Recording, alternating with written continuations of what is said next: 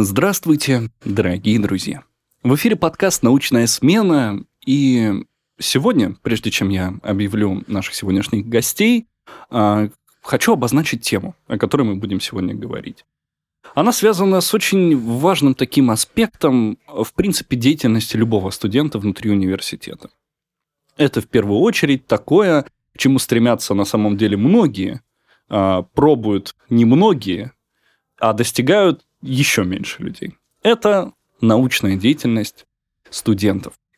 Именно поэтому прямо сейчас со мной в студии Илона Анатольевна Пивоварова, доцент кафедры связи с общественностью, глава научного студенческого кружка «Проспект», и Илья Белик, студент второго курса реклама и связи с общественностью. Здравствуйте. Здравствуйте. Добрый день. Итак, а, мы уже немного поговорили перед самой записью подкаста о темах, которых мы будем говорить сегодня. Итак, Первый вопрос я начинаю обозначать, я буду сегодня таким модератором, я буду вас выводить на новую информацию, на новые какие-то мысли. И первый вопрос такой. Инициатива заниматься научной деятельностью, она идет снизу вверх или сверху вниз.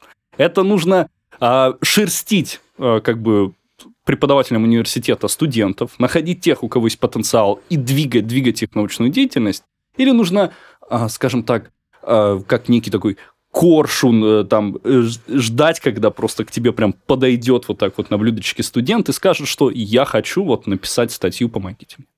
Ну, начну э, я, да, свою позицию изложу. Скажу так, что э, в университете у нас э, есть даже положения о научных кружках, да, э, которые распределяются по факультетам, по кафедрам. Безусловно, в своей будничной деятельности, общаясь со студентами, я, конечно же, вижу да, потенциал, я уже определяю. Конечно, я предлагаю, потому что, например, с первого курса уже все равно а, заметны те инициативные, активные студенты, которым это интересно. Но, безусловно, хотелось бы передавать эстафетную палочку. То есть ты подходишь, ты э, предлагаешь, и хочется, конечно, получать в ответ э, согласие и, в общем-то, видеть, что студент понимает вообще, чего я от него хочу, что от него требуется. А, но скажу так, здесь мы сталкиваемся с определенным парадоксом. Вообще-то само название научный кружок кружок, да, это, скажем, а, неформальная, неформальная коммуникация. Ну да, да, когда кружок мододелов, там, например, самолетных, ты не ожидаешь от них самолета. Конечно, конечно. Поэтому, с одной стороны, вроде бы инициатива должна идти от студентов. Но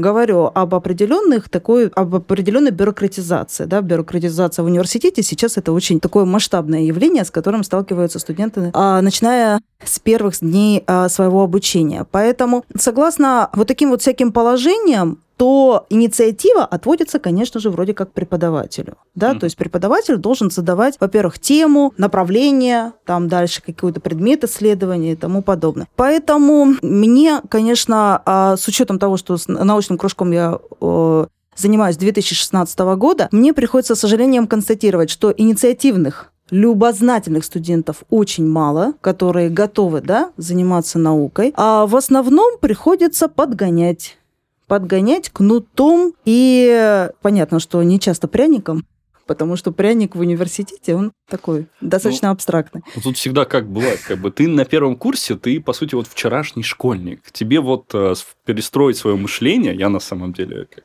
уже недавно закончил магистратуру, могу сказать по своему старому опыту, что на первом курсе ты еще школьник, который только-только вот начал понимать на самом деле, что пары – это не уроки, а преподаватели – это не учителя. И, э, может быть, слишком рано копаем?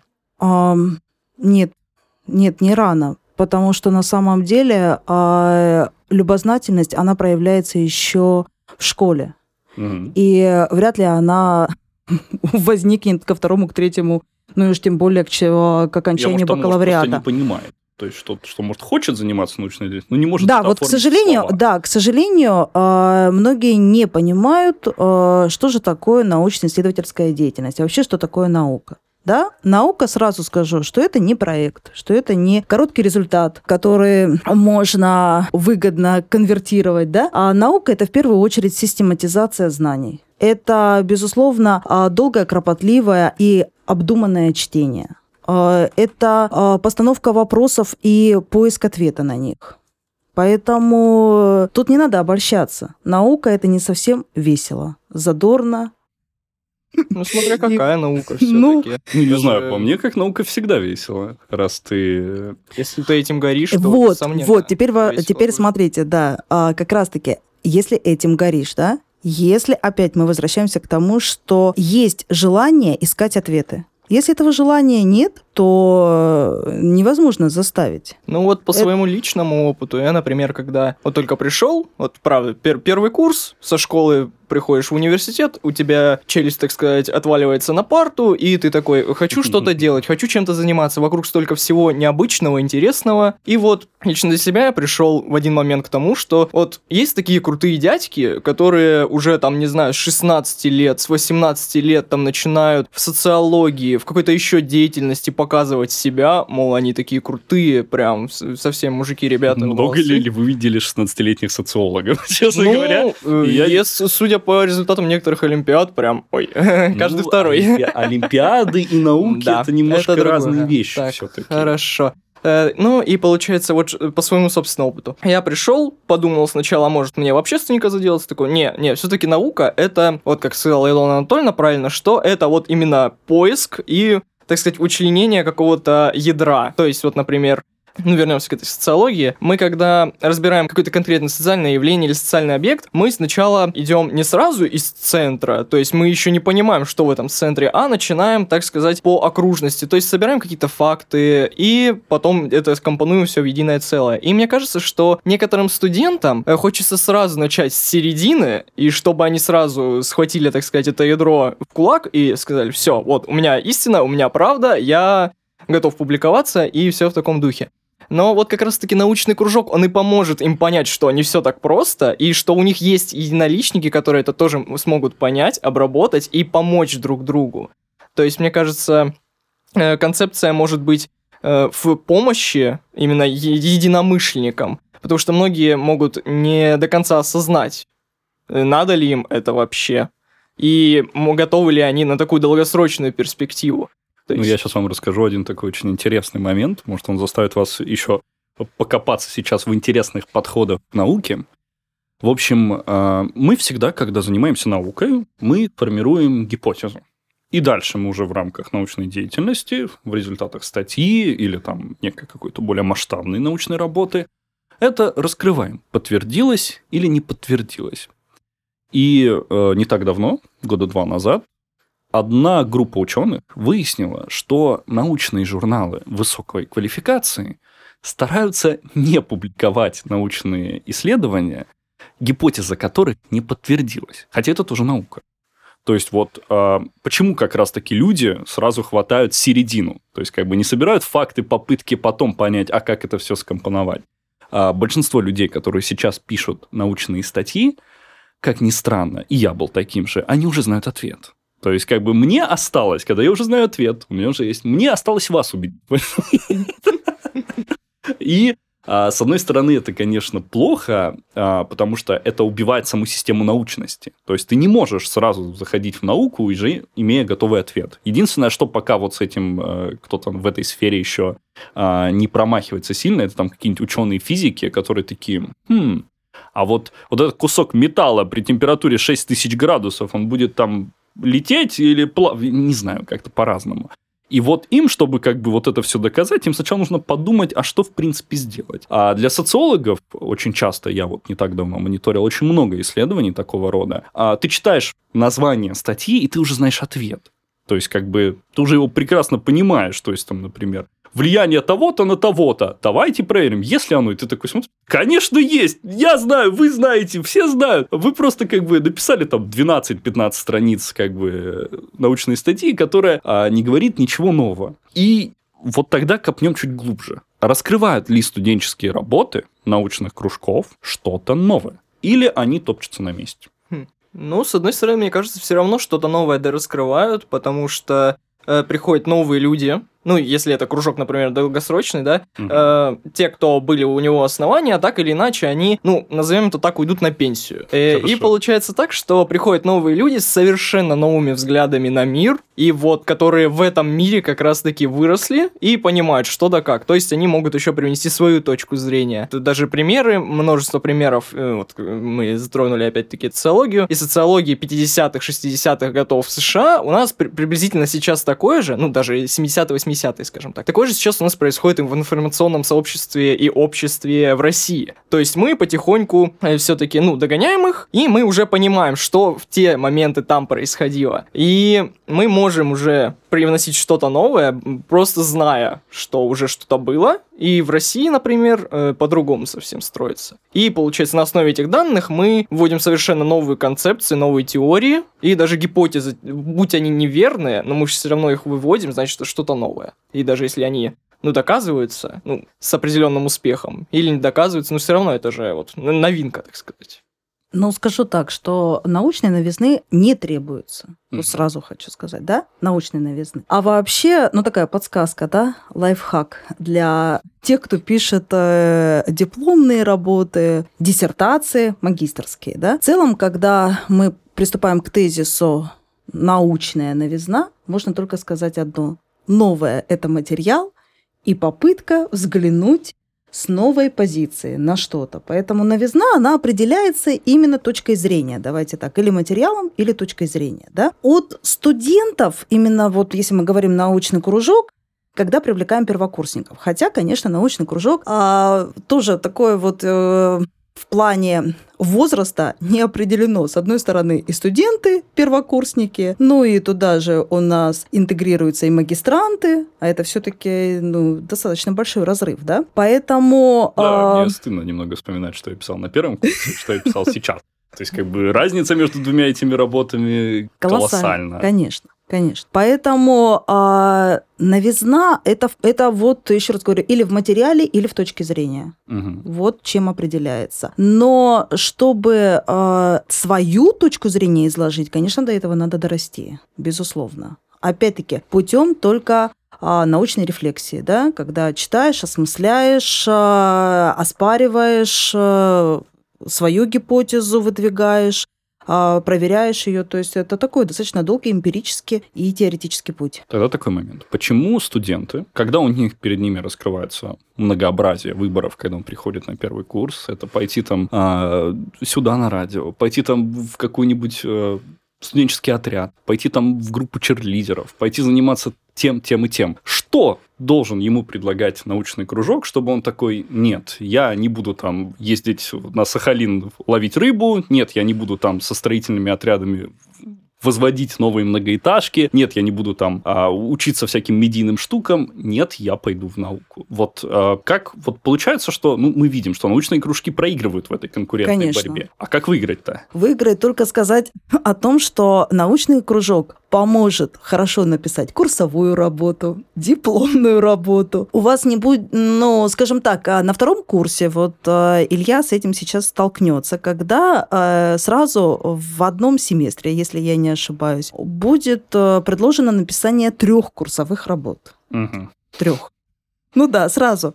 Будет Из весело, огня, из интересно. огня в полымя. Поэтому, а, что происходит у студентов? У студентов, конечно же, округляются глаза, да, потому что э, для них это, не знаю, терра инкогнито. Они не знают, с чего начинать. Поэтому о чем мы говорим, что научный кружок дает определенную такую базу, да, когда такие вопросы, как, опять-таки, гипотеза, новизна, актуальность, да, они обсуждаются, прописываются, в общем, становится понятно, в какой структуре и как вообще нам подходить к этому. Ну вот только, наверное, я вижу такую приманку. Ну почему? Один из аргументов можно привести, что э, все статьи, они увеличивают шанс поступления в магистратуру и продолжения, собственно, учебной А деятельности. тут я своей. нападу на тебя в ответочку, как Ага. человек, который поступал в магистратуру и приносил свои статьи. А, Я мог написать по итогу одну статью, и мне дало бы это мне столько же баллов, сколько я написал статей всего. То есть, как бы, потому что оценивалось сам факт наличия публикаций, а не их количество. То есть, вот, как бы их уровень. То есть, как бы, что мы там имеем? А, без, ин- эм, без, Индексации. без индексации, РИНС, а, ВАК, и Web of Science. Да. Вот так, по-моему. Да, Три да, да. уровня градации. До Web of Science 90% людей, которые слушают этот подкаст, никогда не дойдут. Я, наверное, никогда не дойду. А надеюсь, конечно, что когда-нибудь получится, но это просто прям уровень какой-то, как две магистрских, по-моему, что-то вот в этом в этом уровне сложности. И э, порой, то есть, как бы вот я сейчас смотрю, например, по поводу поступления в аспирантуру, и там тоже, например, мне не нужно много статей, мне нужно, чтобы она была. То есть, как бы, какой-то определенного уровня. Так как если она есть уже какого-то определенного уровня, для многих это более чем достаточно. Если бы, конечно, у меня была возможность, например, насуммировать своих ринцевских статей, конечно, я бы не волновался вообще. Но, к сожалению, не всегда так. Но вот э, Илья может похвастаться, а у него уже будет ринцевская статья. Да, будет довольно-таки, ну, как по мне, потому что я ее писал. Интересная статья, называется она «Характеристика потребления информации в постиндустриальном обществе». Ну вот, э, с одной стороны, вот про новизну. Звучит как диссертация, на самом деле. Звучит, да, звучит прям э, вау. Но когда я вот писал ее, я наоборот столкнулся с тем, что довольно-таки и сложно писать, и интересно. Потому что вроде тема прям обширная, э, много чего можно захватить, но очень мало, ну, так сказать, даже не мало. Э, Информация очень разбросанная. То есть можно, конечно, сейчас найти на Википедии или же просто на первом научном сайте там, э, как люди потребляют информацию, бум, э, берут, читают. Все, потребили информацию. Но нет, там же раскрывается то, как они ее обрабатывают и запоминают ли они ее. И то есть э, тут так И к сразу какому не выводу ты поймешь. пришел? по итогу? Ну, я пришел к тому, что в современный век технологий мы очень быстро ее буквально проглатываем, не успеваем ее, так сказать, переварить, как уже идет новая порция информации. То есть информационный шум, замена информационной повестки и даже возможное э, развязывание информационной такой войны э, между даже некоторыми слоями общества, если так подумать. Занятненько, занятненько. Ну, прям, я бы не стал это брать на уровень статьи, я бы какие-то более маленькие вещи брал, ну, прям то, что ты Да. описал, там, это здесь и социологию, здесь нужно и замеры какие-то проводить, Да, причем, да, чтобы да, эти замеры были научными. А тут ты там начнешь там делать а то, как я люблю всегда э, критиковать социологические опросы, которые мне там... Я регулярно прохожу социологические опросы, хотя и не могу по правилам. Кстати, интересный момент, кто не знает, студенты-психологи, рекламщики и пиарщики не имеют права проходить социологические рекламные опросы, потому что они, ну, как бы, имеется в виду, что они как бы подстроят их, могут подстроить ответы, поняв суть того, что у них хотят спросить, и это, по сути, запрещено. А, но я их э, прохожу, чтобы понять, а, как вообще они строятся. И порой я такой сижу и такой, кошмар, вы вообще в какую сторону дуете? Я на этот вопрос могу 12 разными вещами ответить, а вы мне спрашиваете, да, нет или наверное. То есть, особенно, когда это открытый вопрос. То есть, а ты такой, а, а- а что, что мне делать? Или вопрос задан, а ответа на него как такового-то и нет. И ты такой думаешь, а если вот... э, так любят, кстати, студенты очень сильно грешить, когда они собирают какую-то информацию, им нужно где-то показать красивый социологический опрос, потому что все любят социологический опрос. Ты показываешь этот график, там, 50% за, 180 против. Ты все таки ну, ведь в сумме... Ты такой, тихо, сиди. А, а получается ведь, что они берут, как это делают, там, за месяц до защиты, они заходят в какую-нибудь конфу, и такие, ребята, помогите, пожалуйста, пройти социологический опрос. И ты такой, ну, видимо, запрос, как бы, этот опрос должен пройти среди студентов учебных заведений, желательно Южного региона, желательно Ростова-на-Дону, желательно ДГТУ, потому что, ну, как бы, если мы уж берем именно эту группу, такие, да нет, мы как бы всех жителей России. Я такой, вот, поздравляю, ты уже сделал неправильный социологический опрос на корню, абсолютно выбросив а, практически все социальные страты, все там географические характеристики, это... И я такой, ну, зато как бы график красивый получился. 180%. Идеальный график, да. А, ну, с одной стороны, да, вот с с социологическими опросами вот э, очень тяжело работать. Вот даже я сам, когда его составлял, я долго думал, нужен он мне или нет. Потому что, с одной стороны, это, да, практически собранный материал самолично, ну, там, как самолично, Google таблицы, все дела. Но, с другой стороны, нужно же на что, хотя бы на что-то уметь опираться. То есть ты, когда даже делаешь его, ты такой, блин, вот сейчас люди ответят, вот у меня тут я сам собрал эту информацию, сам обработал, я молодец. То есть, все-таки какое-то внутреннее удовлетворение у тебя есть. Это еще вот в плюсик в копилку, наверное, научная исследовательская деятельность. Мотивация такая. Мотивация такая, да. Что ты сам все делаешь и сам видишь, можно сказать, плоды своих трудов, ну, хоть в таком довольно абстрактном виде, в качестве ответов в Google таблице, но все-таки все равно как-то приятно становится более-менее. Ну, в общем, ребята, если хотите не платить деньги за курсовые работы, если хотите получать удовлетворение от а, а, самостоятельно построенного графика или самостоятельно а, составленной анкеты. Что у нас там еще третье? Добро пожаловать, добро пожаловать в научный кружок. Хорошо. А как должны, в принципе, ну вот, условно говоря, возьмем промежуток там ближайшие пять лет. Как должны трансформироваться научные кружки внутри и нашего университета, и внутри э, всей, всей России, может быть, даже и за рубежом, чтобы они привлекали как можно больше студентов, и вот из, даже если там придет 100 человек, которые, может быть, и не сильно все хотят заниматься, но из них зато мы получим 10 студентов, которые прям в науку, в науку, в науку. Но этого будет достаточно. А ресурсы. Университет должен предоставлять определенные ресурсы, потому что, а, давайте так, возвращаемся, а, кружок как э, неформальная обстановка. Естественно, у студентов э, должна быть хотя бы какая-то площадка, где они могут собираться, где они могут дискутировать, где могут себя ну, чувствовать комфортно, да, и не обязательно это должна быть прям учебная аудитория а с наличием преподавателя в роли надзирателя. Хм. Ну, это вижу я так. Какие тогда идут встречные вопросы? Много ли людей из э, высших научных кругов, которые пишут э, в изданиях там какой-то максимальный квартир, первый или четвертый?